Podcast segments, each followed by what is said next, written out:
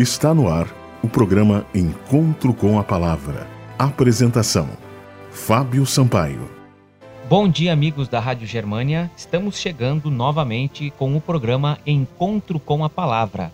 Esse é um programa especial que traz uma mensagem de esperança para você e sua família.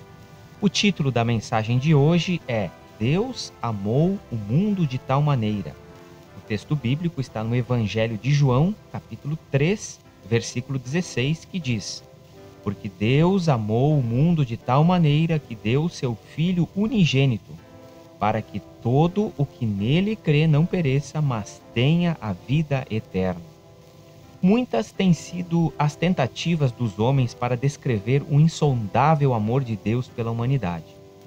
Todas estas tentativas ficam muito distantes da realidade.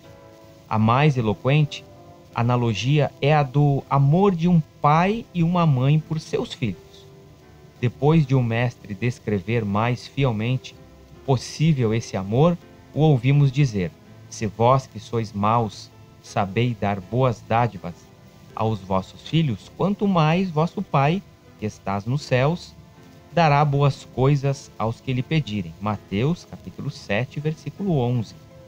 Se os pais se sacrificam por seus filhinhos, quanto mais Deus. Se um homem daria a vida pelos seus amigos, quanto mais Deus. Se vocês são capazes de sofrer por alguém a quem amam, quanto mais Deus. Lembrem-se de como Lacordiare dramatizou uma vez essa verdade?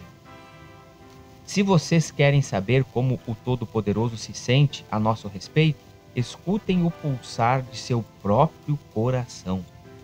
O amor de Deus pelo homem não se expressa apenas no texto de hoje, Evangelho de João, capítulo 3, verso 16, mas em toda a história do Evangelho.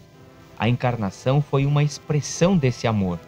O ministério de Jesus em benefício dos homens foi constante e uma eloquente tentativa de dramatizar o amor de Deus. A cruz foi a suprema manifestação do amor.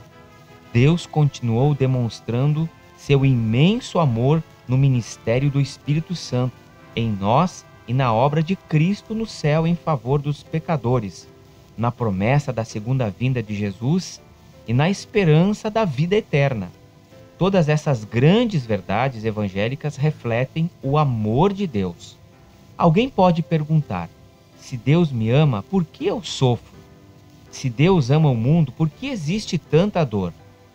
Parte da resposta a essas perguntas está nas palavras de Paulo, porque a nossa leve e momentânea tribulação produz para nós eterno peso de glória, acima de toda comparação, não atentando nós nas coisas que se veem, mas nas que não se veem, porque as que se veem são temporais e as que não se veem são eternas. Segundo Coríntios capítulo 4, versículos 17 e 18.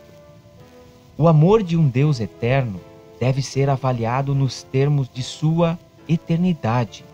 Meus amigos, o amor de Deus pode ser sentido agora, mas só será compreendido na vida eterna. Você consegue a cada dia sentir o amor de Deus? Você consegue enxergar vislumbres do amor de Deus em meio à natureza? Quando uma mamãe pega o seu filhinho no colo para amamentá-lo, quando um pai cuida do seu filho, você consegue ver uma pequena parte do vislumbre do amor de Deus nessas cenas?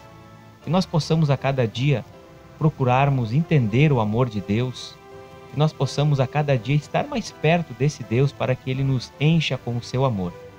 Vamos orar? Querido Deus, que o teu amor nos acompanhe que nós possamos a cada dia vislumbrar mais do que as coisas temporais. Em nome de Jesus, amém. Este foi o programa Encontro com a Palavra de hoje. Nós, da equipe do programa Encontro com a Palavra, solicitamos que gentilmente vocês acessem o nosso site. O nosso site é www.vivacomesperanca.net. Que Deus abençoe a cada um e até o próximo programa. Você ouviu o programa Encontro com a Palavra uma mensagem de esperança para você e sua família.